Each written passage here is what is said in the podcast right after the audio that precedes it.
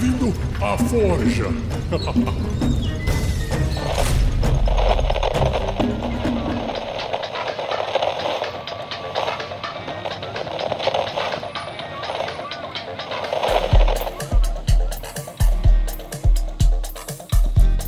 Olá todo mundo, eu sou Juan de Oliveira, eu sou mestre na maioria do, do tempo e tenho pelo menos uns 10 anos de RPG, eu acredito eu.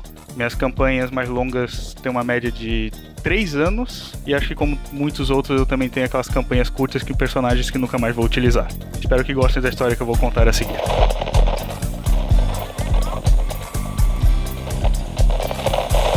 Bem-vindos ao Histórias de Mesa, o programa onde nós contamos as suas histórias com RPG. A edição é de Luiz Beber, e a história dessa semana veio de um grande amigo, o Rua de Oliveira, em sua campanha de D&D quinta edição. Uma produção RPG Next. Para minha história fazer sentido, vou ter que dar um pouco de enredo para quem tá ouvindo, então. Ah, o mundo em que essa história acontece é um mundo criado totalmente por mim, chamado Asdaran. Asdaran é um reino relativamente bem ok, é, não tem assim nada talvez que chame muita atenção. E é, essa história ela começa realmente no nível 2 ou 3 dos, dos meus players, aonde eles em uma caverna encontraram uma espada que futuramente eles iam descobrir que essa espada era uma espada amaldiçoada. E ela foi amaldiçoada pela deusa que eu criei, a deusa do caos. O nome dela era Her. Essa espada na época ela ficou com o bárbaro da equipe e, obviamente, ao longo do tempo, essa espada vai influenciando ele a fazer coisas ruins, sendo mais agressivo, torturando às vezes um, um oponente que eles acabavam derrotando, esse tipo de coisa. Além do Bárbaro, então, nós tínhamos o Clérigo, que era o líder do grupo. Ele foi escolhido como líder até sem querer. O nome dele era Rezo, e é tanto que na hora que eles foram se apresentar para um certo nobre em uma missão, um dos outros players, o Ladino do grupo, ele chamou que esse seria o grupo de Rezo. Ele só deu essa carteirada e acabou ficando conhecido o grupo futuramente por isto. Tem um Ladino, que fugia um pouco do estereótipo de Ladino comum. Ele não queria simplesmente roubar tudo temos um mago, que vai ser um cara bem importante para essa história. Para quem estiver ouvindo e conhecer, é meu amigo Lucas Suter era este mago. O bárbaro, como eu já mencionei, e temos um druida que futuramente também vai ser importante nessa história. E ele era príncipe do reino élfico. Eles tinham essa espada, mas o tempo eles descobriram que não só a espada era amaldiçoada, mas quando eles removeram essa espada do lugar, eles libertaram três demônios. Uh, esses demônios eles eram como se fossem os mensageiros de Hera. Então eles simplesmente apareceram em Asdaran para anunciar que ela estava novamente sob a influência da deusa. E bem, passa-se um tempo, eles foram resolvendo missões aqui e ali, tiveram as complicações da espada que eu mencionei. E em uma das missões, um desses três demônios surge. Era uma sucubus. Eu havia dado um poder a mais para ela em que nenhum homem poderia ferir, apenas uma mulher. Quando o grupo a encontrou, eles descobriram isso do jeito mais difícil, tentaram, durante o combate com ela, tentar ferir e descobriram que é eles que se feriam com isso. E nessa, nessa estratégia, tentando descobrir como que eles iriam vencer, o druida resolveu simplesmente que se eu não posso vencê-la por dor, vou tentar vencer ela com carinho. E deu um beijo na Sucubus. Para os jogadores que estão um pouco mais experientes, sabem que a Sucubus tem um, um beijo que é bem letal, vamos dizer assim. Ah, só que aquela ali, além de ser a Sucubus, ela também, como eu já disse, era uma mensageira de Hera, a deusa do caos. E ela fez com que logo que o beijo aconteceu, esse druida ele sumiu do melhor estilo Thanos, virando pó. Obviamente deixando todos chocados ali na mesa e desesperados. O que podemos fazer para ajudar? Ah, logo depois da morte então desse druida, ela abre o portal e volta pro plano da deusa, querendo ir embora. O bárbaro se sente muito culpado por tudo que aconteceu e pula nesse portal também. Os dois acabam sumindo, então o grupo naquele instante perde o druida e o bárbaro.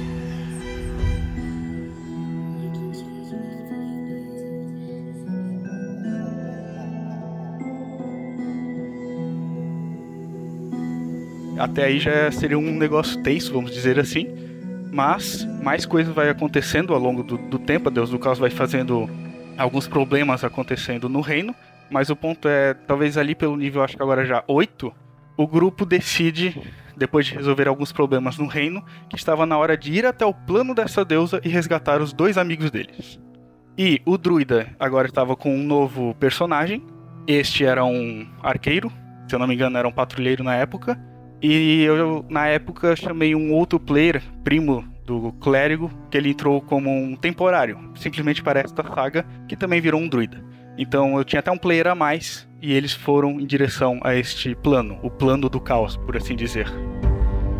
Depois da descrição, quando eles chegaram, visivelmente mostrando que o lugar era terrível e assustador, o... eles começaram a procura pelos dois players. E aqui a gente já vai fechando então para que vai ser realmente o ponto principal da história. Em um ponto desse lugar, eles encontram uma cidade de demônios. E é importante dizer uma coisa: o novo personagem do druida ou patrulheiro, ele já estava agindo de uma forma estranha com o tempo. Ele acabou também sendo influenciado pela deusa ao longo do, do percurso e ele também, devido ao passado dele, ele queria umas informações específicas sobre um lugar, sobre a casa dele e um jeito de curar algumas coisas. Isso não é tão importante assim ele começou a ficar agressivo também, torturando, querendo as respostas. Ele queria uh, ferir as pessoas quando, em vez de conversar, ele começou a ficar uh, complicado no grupo. E o grupo mesmo começou a perceber isso. E quando eles foram para essa cidade dos demônios é quando ele começou a agir mais estranho. Mas é importante dizer que isso tinha bastante interpretação do player e de vez em quando umas puxadas minhas. Eu dava, vamos dizer assim, um empurrão inicial e o player agiu bem na interpretação. E nessa cidade, ele começou a fazer, como eu já disse, algo, algumas coisas questionáveis. Por fim, eles chamaram a atenção de Asmodan. O meu Asmodan ele era um pouco diferente do que a gente conhece do Asmodan comum, mas ainda assim ele realizava desejos. Então, o Asmodan acabou capturando três pessoas: o mago, que eu mencionei antes, que vai ser importante para a história, este player novo, druida, e o patrulheiro, que estava com seu segundo personagem. E o Asmodan gostou deles. Gostou tanto que cada um ia ter um desejo. Obviamente, eu sabia que era mega arriscado dar um desejo para cada player. Só que o Asmodan, ao longo da conversa, ele também deixou claro que eles deveriam tomar cuidado com o desejo dele. Não com pegadinhas do tipo. Eu não queria que no meio da frase do pedido deles eu pregasse uma peça e condenaria o desejo deles. Não nesse sentido. A ideia era simplesmente que essa frase desse um medo para que eles não desejassem algo tão grande. E é aí que vem. O primeiro a fazer o desejo foi o patrulheiro. Só que ele já estava é, tão confuso, a cabeça dele estava tão destruída com tudo que estava acontecendo, que ele pediu para fazer o desejo a sós, sem que os outros ouvissem. Agora em off, só vocês que estão ouvindo sabem disso, na mesa é, ele me chamou para fora, ele pediu que ele queria voltar para casa. Ele havia falhado, ele não tinha conseguido as informações que ele precisava para completar a missão dele, mas ele tinha que voltar. Ele não conseguia mais ficar ali, a cabeça dele estava sendo destruída. E Asmodan concedeu, estalou os dedos e mandou ele de volta para casa dele. Então, os outros players que estavam vendo isso simplesmente viram aquele patrulheiro sumir.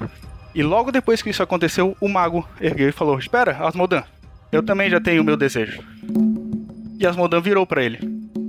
E foi quando o mago disse: Eu quero anular o desejo do patrulheiro. Ele usou a, a energia, o poder do Wish para anular o primeiro desejo. Assim como nós vemos em algumas piadas na internet, um desejo foi usado para anular o outro desejo. Ele retornou na frente do de Asmodan. Obviamente, ele estava irritado com o mago por ter feito isso. Chegamos ao ponto que os dois não conseguiriam mais ficar no mesmo no, no grupo. Eu escolhi essa história porque na hora que o mago havia dito que iria anular o outro desejo, o desejo do patrulheiro, me pegou muito desprevenido.